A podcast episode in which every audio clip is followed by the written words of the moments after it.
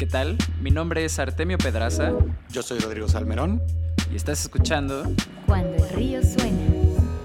Bienvenidos a una charla con Salvador Reynosa, director de UX en Aflore, una de las startups de inclusión financiera más importantes de Latinoamérica. Platicamos sobre mejores prácticas en UX y diseño de interfaces, el rol de la experiencia de usuario como pieza angular de un negocio y su camino de casi 20 años construyendo interfaces. Bienvenidos. Cuando el río suena.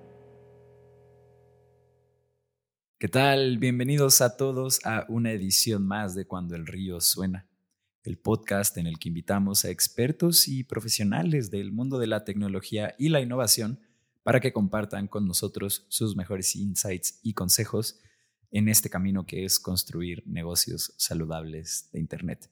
Bienvenidos sean todos a una edición más. ¿Cómo estás, Ro? ¿Qué tal? Muy bien. Me acompaña aquí Rodrigo, como ya es costumbre, y nuestro invitado de esta ocasión, Salvador Reynoso. ¿Cómo estás, Salvador? Hola, muy bien, por suerte. Muchas gracias por la invitación. No, hombre, un, un, gustazo tenerte eh, aquí. Para quienes no sepan, Salvador es UX Director en Aflore. Em, es una empresa con la que tenemos una muy buena relación. Eh, su co-founder, Manuel Jiménez, ya pasó por este podcast. Vayan a escuchar ese capítulo. También eh, Polymath Ventures, que es eh, el estudio que también impulsa este negocio, em, dio una charla en Latam Startup, ahora que tuvimos este evento en, en febrero. Em, y nos emociona muchísimo de todo lo que vamos a hablar el día de hoy. Pero, Salvador, para poner a la gente en la misma página que nosotros, eh, ¿nos podrías compartir el pitch de Elevador de Aflore? Bien, em, Aflore trata de incluir financieramente por medio de créditos sencillos y con una tasa preferencial, sobre todo a personas no bancarizadas. Y lo que mm. hacemos es esta inclusión a través de un modelo de consejeros, que es algo similar a lo que podría ser la venta por catálogo. Muy bien. Genial. Puedo ser más extenso si lo necesitas. No, no, no, no, no. creo que, creo que ahorita entraremos en, más, materia, ¿no? Más detalles, sí. No, justo estábamos, em, estábamos hablando de, eh, de bueno, así como, bueno, ¿qué hacemos? ¿Lo volvemos a presentar o no? Porque pues, es un proyecto que había estado aquí, ¿no? Y revisando el modelo de, pues, de, negocio, ¿no? Y, cómo funcionaba Flore, otra vez nos volvió a llamar la atención cómo era este elemento de la confianza, eh, que justo es esta comparación con los, eh, con, los catálogos. los catálogos, justo también la hicimos porque también tenemos un invitado de justo de una startup que, que, se dedica a venta por catálogo, pero ahora digitalizada, ¿no? De, de Elena se llama. Sí, que también viene de Polymath Ventures, de hecho.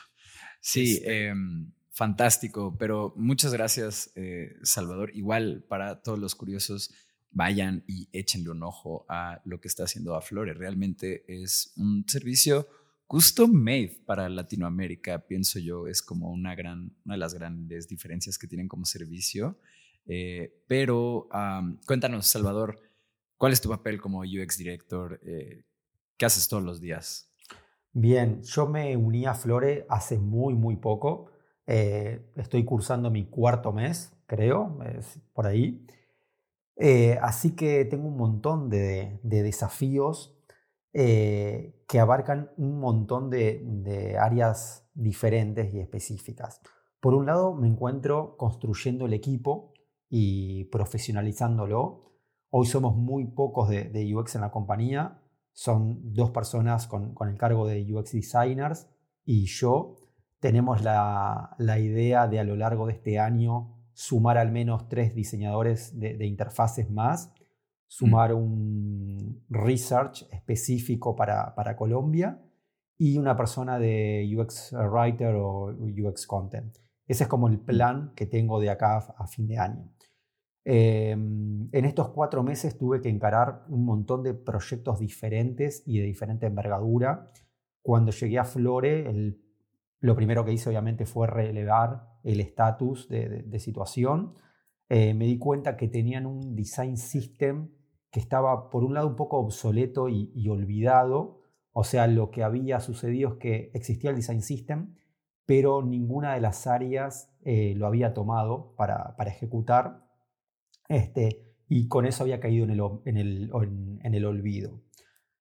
También encontré algunas cuestiones donde Aflore nació siendo un producto enteramente físico, Esto quiere decir, el modelo de consejeros estaba en la calle buscando clientes, hablando con los negocios, con las personas, y cuando se digitaliza todo este proceso, este, no Design System, sino esta librería de estilos o, eh, brand book, no Mm. eh, llegaba a satisfacer las necesidades del producto digital.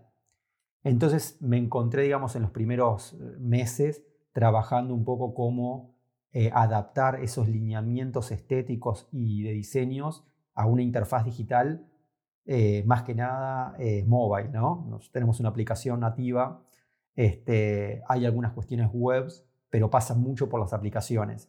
Entonces, Mm. por un lado tenía que coachar el equipo, entrenarlo, darles nuevas herramientas.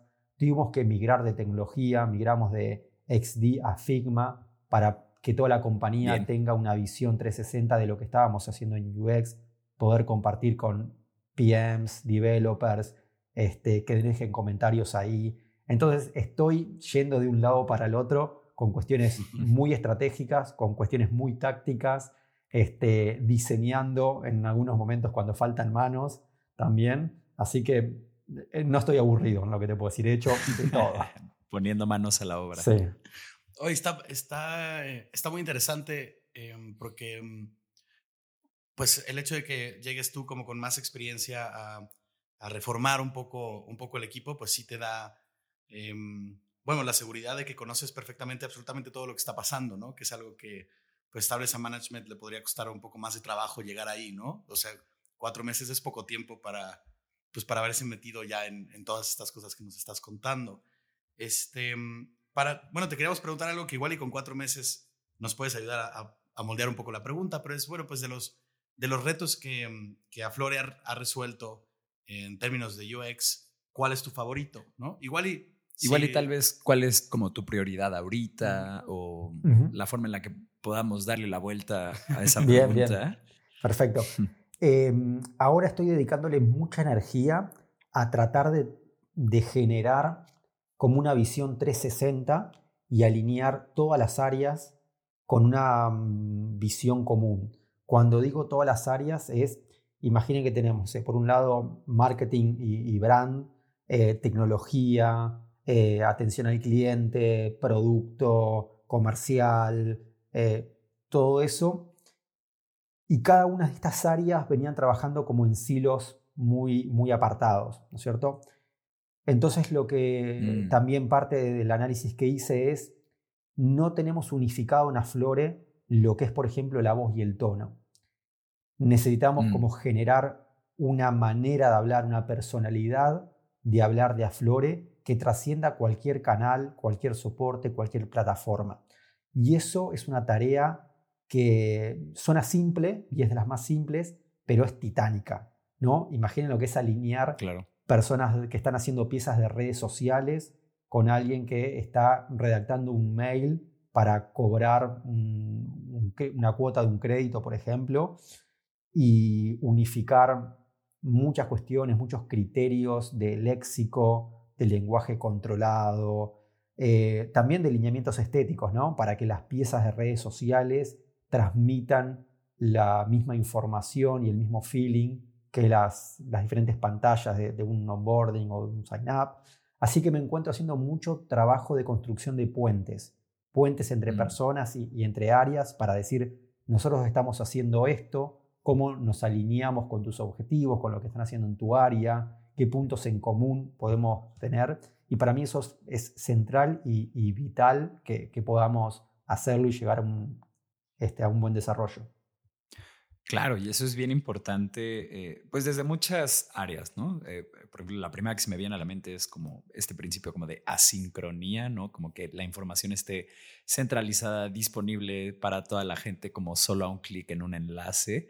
Eh, pero también hablando del tono eh, de voz, eso es un reto que nosotros tuvimos justo al arrancar el estudio, fue de las primeras cosas que, eh, que diseñamos, eh, pues por naturaleza. eh, tanto mi background en comunicación como el de Rodrigo haciendo branding y demás nos parecía algo como muy, Natural. eh, ¿no? sí, muy, muy natural y lógico. Ya luego justo nos damos cuenta que muchas empresas tienen un logo y no un branding, ¿no? Como gente que llega a solicitar luego nuestros servicios.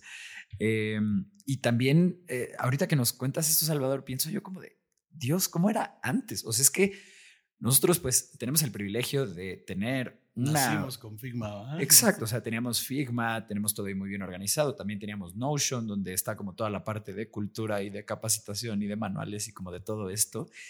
Y me imagino antes, hasta solo pensar en que era un drive de Google y solo pensar un poquito más antes, ah, eran eh, carpetas o de Dropbox, USBs y cosas, eh, pues me duele la cabeza y, agradezco mucho el camino que hemos, por el que hemos optado. Em, Pasé un poco por, por todo eso. De hecho, mis comienzos, digamos, eran con, con Macromedia Dreamweaver, ni siquiera Adobe Dreamweaver, ¿no? Es previo a la compra, Macromedia. Este, así que imagínate por, por todas las etapas de, software y que, que pasé. Y, a ver, eh, nos encanta nerdear de... De ya, ya, ya, le hemos lustrado muchas veces las, las botas a Figma como herramienta en este programa, pero, pero sí me encantaría conocer tu opinión, eh, pues de la primera vez que experimentaste como eh, con esa herramienta, como qué, qué impresión te dio. Bien, em, vamos al, al background. Yo pasé en realidad de eh, Fireworks de Adobe, que era como la herramienta para, para diseñar interfaces digitales, eh, a Sketch en sus primeras versiones. Mm. Sketch logró madurar, evolucionó muchísimo, compró mi corazón, yo estaba enamoradísimo de, Sketch y dije no voy a cambiar jamás esta herramienta porque tiene lo que necesito, eh, el, Pixel Perfect funciona a la perfección, el handoff, los componentes, no, necesito realmente nada más. Apareció Figma, empezó a, comprar algunas voluntades, algunos colegas, no, Figma, Figma, Figma. Y en un momento, este, en el equipo que estaba trabajando, dijeron, Figma es, es lo que va, es lo que está ahora, deberíamos migrar. Y dije, ok, hagamos una pequeña prueba, eh, a ver qué, qué, tan, qué, qué tan bueno es, cómo funciona, qué problemas nos soluciona y creo que tardé, no sé, dos días en decir, ok, migremos a, Figma. Eh, la verdad que es una herramienta. Hace poco leí un, artículo de, por qué. ¿Por qué Figma logró lo que logró? Y es justamente esto de poner en su producto eh, la voz del usuario, ¿no? Estar investigando todo el tiempo y previo al lanzamiento qué es lo que más necesitaban las personas. Esto de trabajar colaborativamente, eh, o incluso siendo más nerd todavía, en pequeñas funcionalidades de interacción. Yo muchas veces me, gusta jugar a, a, QA y decir, vamos a, probar cómo funciona esto, a ver si lo pensaron. Digo, ¿qué pasa si yo toco esto y hago un cambio? Digo, no lo van a tener resuelto. Tú, mágicamente, Figma lo pensó y tiene una, una solución técnica para, para ese problema. Así que eh, estoy encantado con la herramienta. Y, como, un, como un comentario en esa, en esa dirección, eh, pues está FigJam, que es como la versión de, de, de Miro, ¿no? Este, vamos, integrada en esta plataforma, que nosotros luego hacemos muchos, muchos talleres en el estudio, donde estamos ahí pues moviendo cosas, poniendo mucho trabajo de facilitación.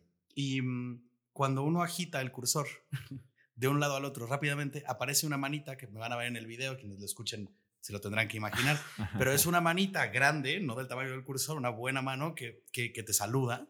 Y eso parecerá una tontería, pero luego le quieres llamar la atención a alguien en el tablero y, y de repente ves una mano grande ahí moviéndose. Vamos, es una interacción pequeña, que es una nimiedad, pero que tiene una utilidad fantástica. Hay, un montón de esas cosas como el, bueno, el, cursor chat o eh, el mensaje de voz directamente en la plataforma. Ya estamos dejando eh, proyectar pantallas en, un, en una Meet, eh, porque directamente resolvemos todo ahí, o utilizar Slack y, y Figma, ¿no? Ya está todo integrado y es el, workflow es muy, muy, muy bueno. Sí, justo es lo que digo. Benditos sean estos tiempos. y que no decimos abrir este estudio hace 10 años. Hoy, eh, este, ah, perdón, te, te corté. ¿Vas tú? ¿No? ¿Voy yo? Eh, ¿Vas tú? Ok. Salvador, eh, vaya, tú tal vez pasaste por algo similar. tal vez lo estás diseñando apenas para los eh, nuevos empleados que entrarán a tu equipo, pero nos preguntábamos cómo se ve su onboarding para, para diseñadores ahí en Aflore. Justo tuvimos una charla increíble con, con Maite Muñiz de Truora, de, de cómo ellos abordaban el onboarding y pues ya ahora nos, nos interesa un buen cómo le hacen todos. Bien, eh, bueno, eh, mala suerte para mí, todavía no ingresó nadie durante mi gestión, estamos buscando nuevos candidatos, eh, estoy planificando cómo van a ser los primeros pasos dentro de UX, sabemos ¿no? que va a haber pasos a nivel compañía donde recursos humanos se, se encargará de darle la bienvenida y onboardearlo en diferentes secciones de la compañía y darle todas las herramientas que necesita. Pero mm, básicamente lo que estoy pensando yo para las nuevas personas que, que se integran al equipo, mm, calculo que van a ser mm, tres, tres, grandes etapas. Una es este, mostrarle cuál es el, el, design system que estamos construyendo y, manteniendo ahora y que queremos evolucionar este, y transmitir a, a toda la compañía. Eh, en ese design system también un poco contarle cuáles son las decisiones técnicas de diseño que utilizamos para construir los componentes, qué es lo que vamos a hacer y lo que no vamos a hacer, ¿no? cuáles son mm. las cosas que ese design system va a resolver y cuáles no, porque tampoco queremos hacer algo que sea como una bomba atómica para matar insectos, ¿no? Este, queremos algo que resuelva problemas puntuales y agilice la velocidad de diseño y facilite la implementación técnica en los frontends de ese diseño. Mm. Entonces va a haber una, una etapa de, design system. Después va a haber un onboarding de eh, proceso de investigación, ver qué es lo que podemos hacer hoy en día con nuestras herramientas y presupuestos actuales, cómo podemos encarar pruebas de usabilidad con, con usuarios reales de, de, manera moderada o de manera remota no moderada también. Este, qué buenas prácticas podemos incluir en entrevistas en profundidad uno a uno con, clientes y, consejeros. Y mm, por último, una etapa como de introducción a decisiones de diseño más globales y, generales.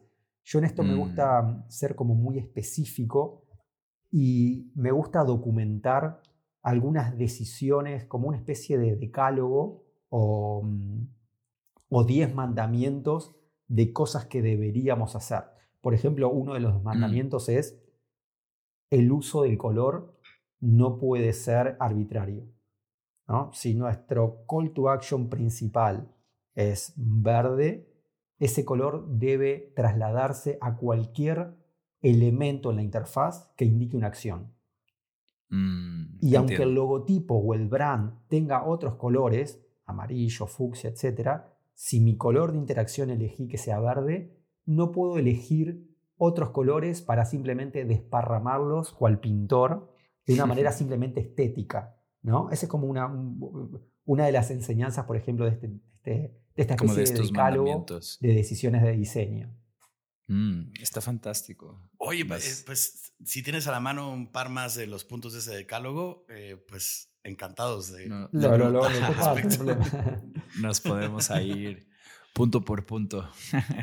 Em, a mí me llama un chorro la atención justo algo de lo que me he estado dando cuenta con esta pregunta es que genuinamente las empresas están convirtiéndose de alguna manera en también universidades para mucha gente, ¿no? Donde tienes cierta tarea a taclear con un objetivo muy particular, pero la empresa representa para esas personas eh, un repositorio de recursos que puedes consultar, eh, eh, asesoría con expertos que te pueden ayudar a cómo resolver ese reto y proponer las cosas, ¿no? O sea, em, obviamente no, no se espera que los empleados tengan una actitud de universitarios porque saben que las cosas cuestan y que la vida real es otra que la que vives en las aulas, ¿no? Y que el accountability es realmente, pues, mucho más grande y son como em, ah, como dicen eh, los americanos, como the stakes are high, no, no, no puedes andar jugando. Eh, pero de esta manera, eh, pareciera que todos los que somos fundadores o líderes de negocios en una startup, compañía, incluso ya muchos corporativos, se están dedicando a, a, esto en particular, que es profesionalizar muy bien al talento. Mucho vendrá de esta parte de que pues nadie quiere entrar a un lugar si no representa como una oportunidad de crecimiento. Eh, pero vaya, sí, como que me hizo este clic de las startups como escuelas, las empresas como escuelas, desde el sentido de que están los recursos, está la gente que te va a ayudar, pero pues, el trabajo al final pues, lo haces tú, camarada, ¿no? Em, Salvador, ah, no, ahora sí vas tú. este, no, a ver, y, añadiendo lo que estabas diciendo, en esto contrarrestando a, vamos, eh, pues las empresas tradicionales donde sí, siempre ha existido esta noción donde uno aprende trabajando, ¿no? Pero no necesariamente era guiado trabajando, sino que pues lo aventaban a uno ahí al ruedo y, y la experiencia que ibas ganando era un poco tu responsabilidad irle estructurando de alguna forma, ¿no? Y pues el hecho de que las, de que las startups sean de alguna forma, bueno, o sea, son menos, se pueden percibir como menos seguras que un corporativo, ¿no? Que una agencia consolidada en una carrera de diseño o algo así, pues como que parte del, de su responsabilidad es eh, poder generarle carreras a las personas que van allá adentro y eso pues ha hecho que este proceso de educación se haya vuelto tan fuerte, ¿no? Claro. Pero bueno, eh, a ver, Salvador, otra vez retomando. Eh, por otro lado, siempre que nos desviamos de las preguntas, sé que es porque estamos teniendo una buena conversación. Se llega a buenos lugares. Em, sobre metodologías de trabajo, eh, ¿cuál dirías que es tu metodología ágil favorita y por qué? Bueno, en realidad dentro de, mm, UX no trabajamos tanto de, manera ágil, tradicional, en, Sprint o, Scrum. Eso queda más que nada para los equipos de, eh, desarrollo o para las células interdisciplinarias.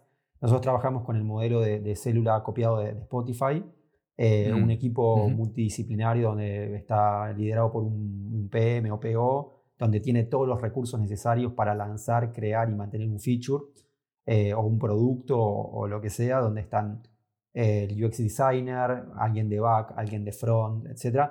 Y esas células sí se manejan, digamos, por sprints este, de, dos semanas.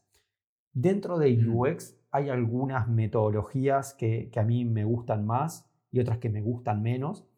Eh, no recuerdo ahora el nombre exactamente de la persona, era uno de los antropólogos este, famosos, eh, que decía que las personas se definen más por aquello que no son que por lo que dicen que son. ¿no? Yo primero mm. no soy esto.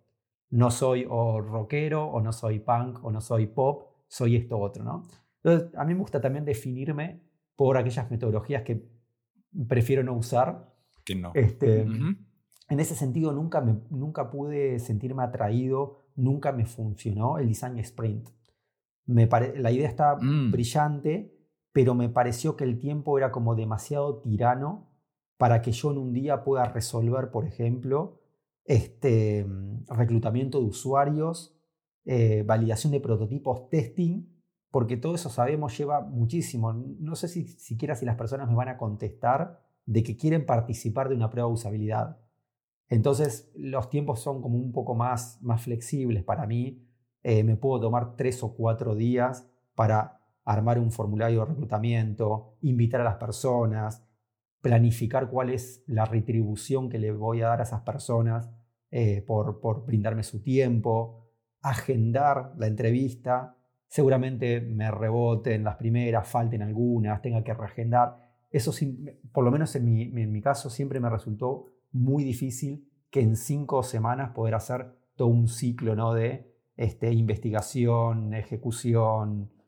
Eh, así que nunca me sentí cómodo con Design Sprint. Pero sí tengo dos metodologías que soy muy, muy fanático y trato un poco de, de eh, es, de, de compartirlas con los demás. Una es una actividad muy simple de encuentro de insights que se llama eh, love Letter and, Breakup Letter. Básicamente es una carta de amor y una carta de ruptura, donde uno le pide a, las personas que están colaborando en el workshop que escriban una carta de amor sobre el producto o servicio. Eh, entonces las personas pueden, a, manera de juego, ¿no? Entonces las personas pueden conectarse con ese servicio que no necesariamente es el propio. Puede ser un servicio de, de la competencia ajena, por ejemplo, no sé, escribir una carta de amor a tu servicio de Wi-Fi, de telefonía, a tu banco. Y las personas realmente se comprometen mucho en eso y empiezan, ok, querido banco, hace cinco años que no conocemos, este, me encanta cómo eres, ¿verdad? Y eso nos da muchísimos insights. Por un lado, podemos obtener, por ejemplo, cuál es el lenguaje natural que las personas están utilizando para referirse a ese producto. Entonces empezamos a hacer esto que dice la usabilidad, es hablar el lenguaje de los usuarios. Ya con ese simple experimento empezamos a tener un montón de léxico que no es el, de, el que piensa la empresa, sino es el que hablan los usuarios. Y después empezamos a tener un montón de información acerca de, eh, de los sentimientos, ¿no? de que, por, qué se sienten así. Y posteriormente a ese ejercicio hacemos la carta de ruptura. Ok, ahora decime, escribí la carta de abandono de esa persona servicio. Y ahí lo que hacemos es detectar cuáles son esos puntos de dolor. Entonces la persona empieza a escribir, mm. ok, estoy cansada de que me mandes tantos mails de, eh, de marketing, eh, a veces se, hace pesado, o la vez que necesité que hicieras esto, no encontré nadie que me contestara, y empezamos a, mapear, digamos, como esos puntos de dolor. Ese es un ejercicio que, que, me encanta hacer y trato de hacerlo siempre que podamos. Y la otra actividad que seguramente ustedes conozcan y habrán hecho es el Lighting Decision Jump, este, una serie de pasos estructurados para alinear, digamos, un equipo compuesta por, por una heterogeneidad enorme de personas. Puede ser gente de, marketing, de comercial, de atención al cliente, desarrolladores de front, back, PMs, juntarlos todos y en una hora definir como un objetivo este, muy, muy concreto y particular, con accionables para cada una de las personas, eh, me ha dado muy buenos resultados. Fantástico, qué, qué curioso esto que, que mencionas del, del, Design Sprint, Salvador. Justo aquí, em, pues nuestro equipo son ninjas del sprint, así les llamamos, pero algo que sí em, es verdad es que siempre que siempre recurrimos al Design Sprint cuando se trata de llevar la idea como a lo tangible, em, sobre todo pues eh, siendo nosotros eh, o más bien no siendo nosotros dueños de un producto y como sirviendo a emprendedores que traen esta idea y que necesitan materializarla, em, el poder como tener ese tiempo con ellos eh, durante esa semana, porque después nos están ocupadísimos o cosas como de este estilo, em, realmente a nosotros nos funciona muy bien. Lo que sí no hacemos es solo trabajar sobre sprints. Es como el sprint para la ideación em, y después ya empezamos pues otro tipo de procesos que se alargan ah, en el tiempo y que nos dan más chance, porque justo sí, como dices, hay tiempos que se sienten muy tiranos. Particularmente para, mí el más severo es el de el tiempo que hay para hacer el prototipado.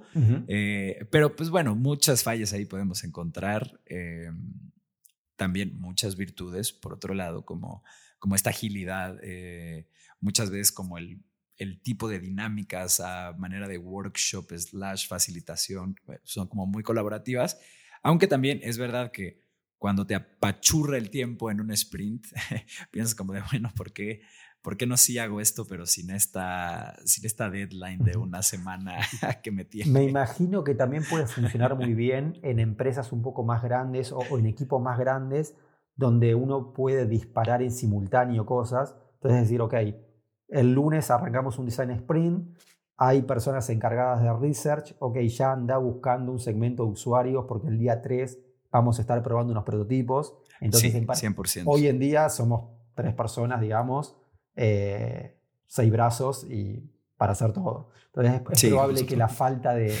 de, fuerza, digamos, nos esté jugando en contra para, para usar estas dinámicas. Sí, 100%. sí, por ejemplo, siempre tenemos a alguien cuya única responsabilidad es conseguir las pruebas de usuario del último día. Sí, Entonces Eso, pues, permite... Muchas veces ni participa esa persona en, en, el sprint, ¿no? Solo se le indica muy claramente como cuál es el perfil que necesitamos.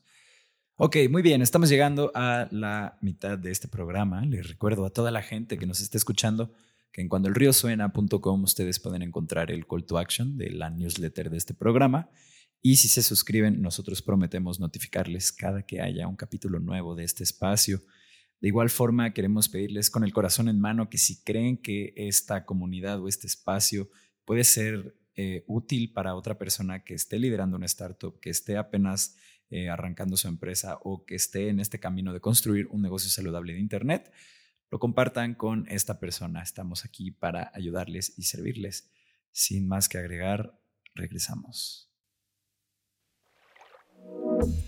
Estás escuchando Cuando el río suena, un podcast de conversaciones con agentes expertos y emprendedores del mundo digital. Tus anfitriones son Rodrigo Salmerón y Artemio Pedraza, fundadores del estudio de estrategias e interfaces digitales Acueducto. Para más información, visita cuandoelriosuena.com. Si encuentras valioso este podcast, por favor ayúdanos a compartirlo con un amigo o síguenos en Spotify o iTunes. Muchas gracias. Regresamos con Rodrigo y Artemio.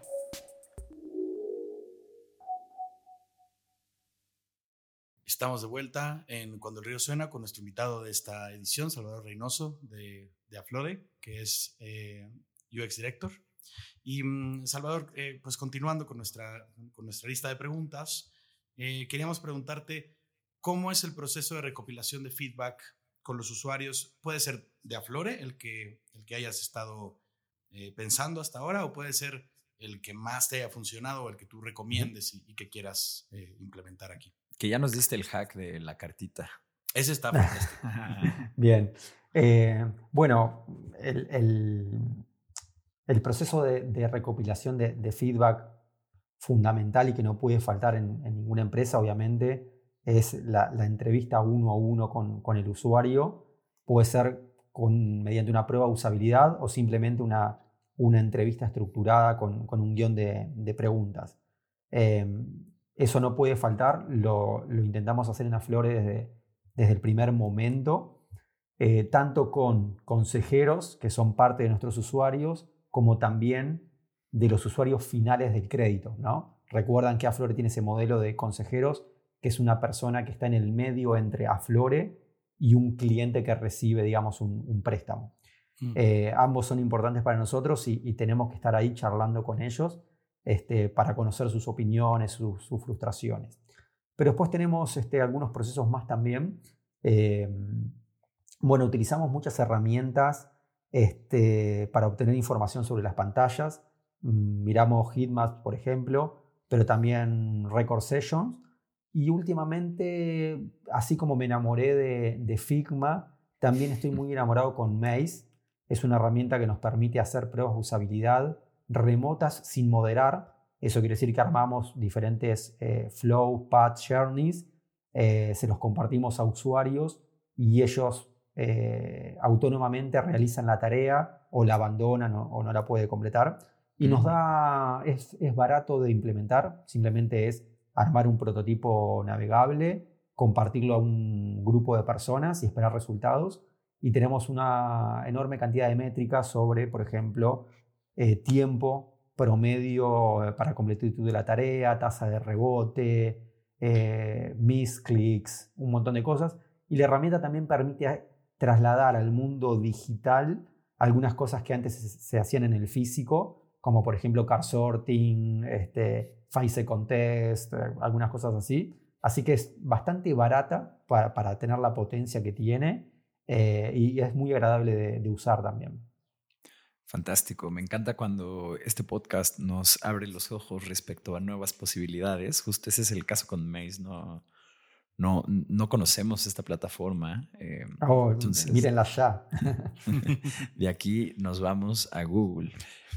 Eh, Salvador, um, bueno, comentario importante sobre lo que decías, antes que nada para la gente que nos escucha, justo eh, la gente de Y Combinator dice que hay dos cosas de las que nunca se cansan las startups o hay dos cosas que nunca deberían cansarte.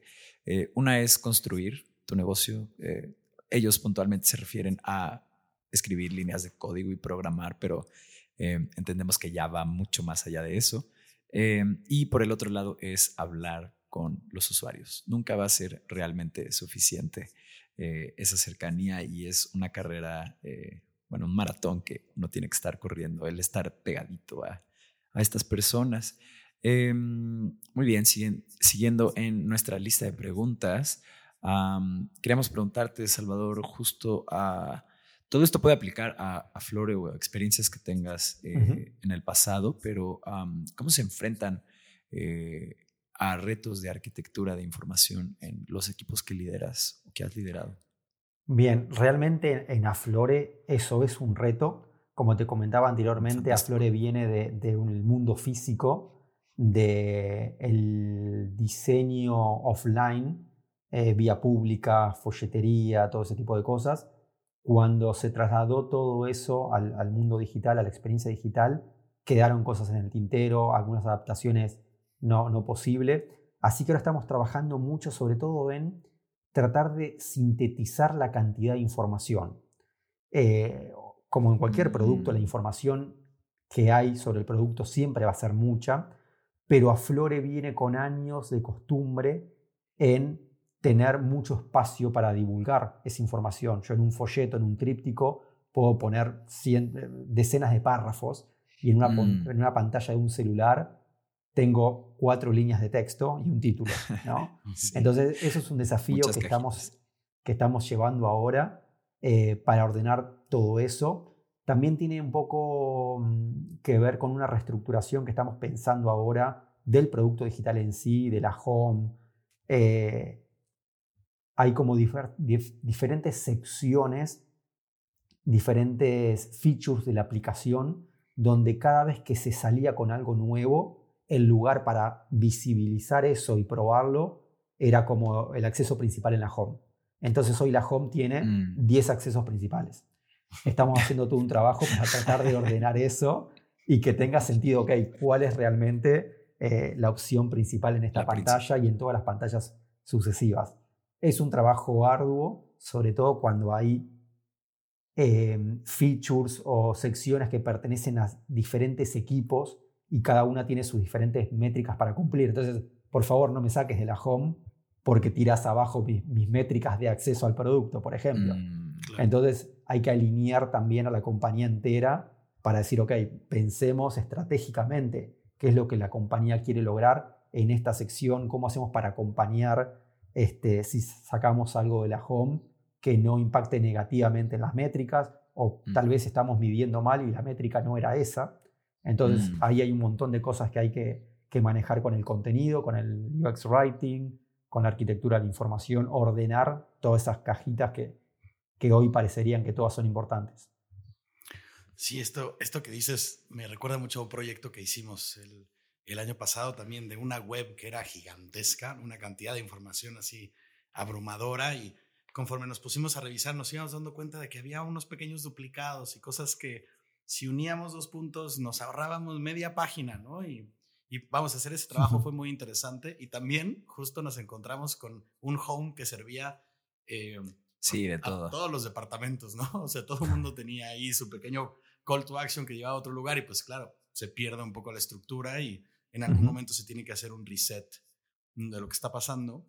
Pero es curioso porque también hay un documental en, en Netflix, no voy a dar el nombre, lo siento, igual lo ponemos ahí en la descripción, no me acuerdo de nada, pero hablaban del, rediseño de Instagram y cómo, bueno, a lo largo del tiempo, y ese es un producto que tiene un montón de gente eh, atrás cuidándolo todo el tiempo y hay muchos años haciendo eso, ¿no? Muchísimo dinero involucrado, pero como poco a poco los nuevos features se iban sumando al diseño actual y, y terminaban inevitablemente con un Frankenstein, ¿no? No había forma de evitar eso porque si no, pues no puedes incorporar cosas nuevas y cómo cada tanto tiempo se tiene que hacer un rediseño completo y volver a pensar dónde se acomodan las cosas, qué sentido tiene cada una, ¿no? Y volver a, o sea, este trabajo de diseño de la información es algo que inevitablemente tiene que llegar a borrar y a volver a plantear cada X tiempo, ¿no? Sí, es todo un tema, eh, porque además eh, uno como diseñador o como líder de diseño, em, pues tenemos como muy bien definidos, sabemos muy bien actuar eh, respecto a cuando las cosas están por hacerse, pero una vez que se van haciendo sobre la marcha, pues justo ni Instagram se salva de eh, luego construir un pequeño Frankenstein. Y es que también por naturaleza así funcionan las startups de tecnología, ¿no? Mientras van creciendo van encontrando nuevos features, eh, nuevas líneas posibles de negocio que luego determinan en gran medida el crecimiento del producto, ¿no? Encuentras un growth hack, eh, que pues un botón que le movimos o que ahora eh, B2C, pero también Enterprise y empieza a crecer y crecer y crecer el producto y en un punto pues se ocupa este, este hard reset. Inevitablemente sale de control. Em, eh, bueno, eh, Salvador, te, queríamos preguntar, vamos, hablaste de macromedia, ¿no? O sea, tienes mucha experiencia, este, pues aquí en, particular como web designer, ¿no? Pero vamos, son muchos años. Em, ¿Nos podrías compartir tres consejos eh, construyendo interfaces que consideres que son atemporales, que funcionaban entonces y que aún ahora digas, bueno... valores que todavía respetas. Bien. Eh, tengo como 50 consejos. Eh, vamos a, elegir los tres. Prioricemos como, como si fuera el home de Aflore. el, el, primero es menos es más. Esto es, es, fundamental. Creo que tiene que ver este concepto. Yo en un momento mm, entré, digamos, al diseño de interfaces y todo esto porque fui maquetador web. Este, la persona que me enseñó, quien fue mi, profesor, mi mentor en, trabajar HTML puro, eh, durante mucho tiempo me hizo hacer un ejercicio que era, tenés que construir este prototipo visual que vemos acá, con HTML, con un editor de texto plano, sin CSS, sin ninguna etiqueta visual, solamente las etiquetas HTML.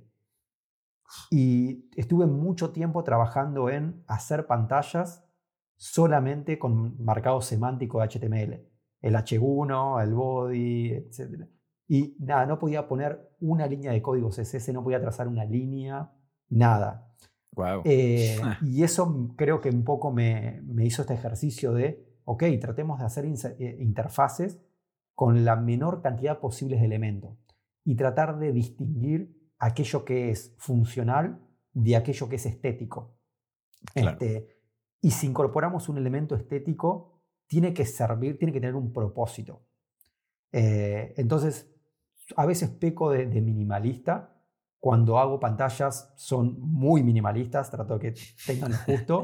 no, pero así te curtieron. Por ahí le falta alguna cosita y siempre viene alguien, che, si le ponemos un acentito de color acá o algo, la hacemos un poco más agradable, ok, lo, tomo, pero siempre menos es más, ¿no? Cuanto más cargado esté algo, saben que, va a dificultar la lectura, el orden, la jerarquía. Ese es como el, como el primero. Eh, el segundo consejo es que las tendencias seguramente pasen de moda, entonces tengamos cuidado con, no sé, 3D, gradients, shadows. Eh, estuvo muy de moda hace, creo que un año, dos, tres, el, el mix de tipografías, ¿no? que lo podemos ver ahora en todas las paredes de las cervecerías o productos handmade, este, mix de tipografías. Y todo eso pasa de moda. Entonces, cuidado cuando elegimos algo que es muy de tendencia para un producto que queremos que perdure en el tiempo. Mm. Este, y el tercer, este, bueno, se los comenté un poco al, principio de la charla, la, la elección de color. Ya que como hablamos de eso, vamos a cambiarlo y les voy a dar el consejo de tratar de entender que una cosa es la marca y, su logotipo y otra cosa es el diseño de interfaces. Y les voy a dar un, ejemplo muy claro. 100%. A lo largo de los años he encontrado, y esto capaz que es un cierta, cierto problema de, de enseñanza que los diseñadores traen de la facultad, muchos diseñadores lo que suelen hacer es tomar los tres colores de la marca y desparramarlos arbitrariamente en la interfaz. Entonces, ok, hago un subrayado con el color primario, esta tipografía con el secundario y el fondo con el terciario en alguna de sus, tonalidades. Pero si miran interfaces muy robustas, como por ejemplo eh, Spotify o mm. Instagram, se van a dar cuenta que Spotify, la marca es verde, es un verde fluo sobre negro, pero no van a encontrar que ese verde es predominante en la interfaz. La tipografía no es mm. verde, a lo sumo encontrarán un punto, un píxel verde para marcar algo. Y lo mismo en Instagram. Instagram tiene un gradiente como su, su color de marca preponderante. Ese gradiente no está en ningún lado. la interfaz es blanca, las letras es gris. Entonces, le quiero decir a los diseñadores es, traten de ser muy conscientes en cómo utilizan el color de la marca en interfaces digitales. No necesariamente las tenemos que utilizar y siempre privilegiar, digamos, la usabilidad, la legibilidad, la accesibilidad, por entre otras cosas. Siempre, siempre. No, pues son, son grandes consejos, eh, Salvador. Se, se, percibe a lo largo de toda la conversación que llevas ya en esto eh, un rato. Para los que les gusta el número, nuestra investigación de LinkedIn arrojó que desde el 2003. Pero me, me, topé con ah. muchos problemas y aprendizajes en el camino, ¿no? Sí, no, y sin Figma me ha, me apiado mucho de ti. Eh, pero así se curten los grandes y así vienen y comparten los consejos que hoy vienes a compartir. Tal vez este capítulo se llame un capítulo que todo UX designer tiene que, escuchar. Muchas em, gracias. Pero bueno, estamos llegando al, a la última de las preguntas de este sido una gran charla, Salvador. Antes que nada, muchas gracias por tu tiempo. Em, y esta pregunta siempre la hacemos. Em, tal vez ya nos la respondiste un poquito, pero no está de más. Ante los retos que se enfrenta a Flore y tú como su UX director, eh, tal vez tirándolo un poquito más a largo plazo en, eh, en los próximos años, eh, ¿qué es lo que te quita el sueño? Por suerte, nada me quita el sueño, duermo muy bien y sobre todo porque estoy trabajando de lo que me gusta. Este, así que el sueño no, no me lo está quitando nada. Sí tenemos grandes retos que hay que, que analizar y tener cuidado Em, un desafío que tenemos es cómo hacemos para contratar talento ante tanta competencia, sobre todo económica, con empresas de afuera, ¿no? Eh, los rangos salariales, o, mejor dicho, lo que las personas pueden acceder siempre van a aumento y hay empresas que están dispuestas a pagar lo que sea. Entonces, eso para las empresas, sobre todo de Latinoamérica, eh, va a ser un, reto difícil y yo lo estoy viendo día a día. Eh, es un problema a, resolver. Y lo otro también que le pasa a, todas las empresas es cómo hacer cuando llegue el momento de crecimiento exponencial para escalar la compañía manteniendo los valores y, las relaciones humanas honestas. Hoy en día somos pocos, podemos participar de una call, pero cuando hace poco hablaba con un colega y me comentaba, en la empresa donde trabajo somos mil UXers. Digo, ok. Wow. ¿Cómo, cómo manejas? Obviamente deben tener muchísimos mandos medios, muchísimos subgerentes, líderes, etc. Sí, claro. Pero me imagino que ahí perdés hasta el conocimiento de quién es un UXer, ¿no? Es un número más y, y cómo haces para alinear todas esas personas que compartan un mismo sentimiento en común, los mismos valores, los mismos criterios, eh, ojalá me pase, ojalá llegue a tener este, en algún momento mil UXs a cargo, pero bueno, sin ir tan lejos, cuando crezcamos y seamos 20, eh, también, ¿no? Cómo mantenemos esa calidad, esos valores, esas ideas. Venga, pues ahí lo tienen. Eh, Salvador, muchas gracias por tu tiempo, por todos estos consejos y venir aquí a charlar un poco desde tu experiencia y lo que tienes en tu cabeza. Le recuerdo a toda la gente que nos esté escuchando que en cuandoelriosuena.com ustedes pueden suscribirse a la newsletter de este programa y recibir una notificación cada que saquemos un capítulo nuevo. De igual forma, si creen que este espacio y esta comunidad puede beneficiarle a alguien que también esté emprendiendo una startup de tecnología o con la innovación en el núcleo, compártanlo con esa persona, por favor. Nos pueden encontrar en Instagram, nos pueden encontrar en LinkedIn, en Twitter como Acueducto Studio sin la E. Em, y si se suscriben a nuestra newsletter, ahí podrán encontrar el link nuestra comunidad de Discord, donde ustedes pueden acercarse y con completa confianza eh, tirar cualquier pregunta que tengan respecto a su emprendimiento o cualquier recurso que crean que pueda servirle a la comunidad. Ahí ya vemos eh, pues muchas más personas del ecosistema. Hay CEOs, hay abogados de startups, hay CTOs, hay gente de ventas, hay gente de HR. Eh, realmente acérquense, pregunten con confianza. Estamos para ayudarles. Nos vemos a la próxima.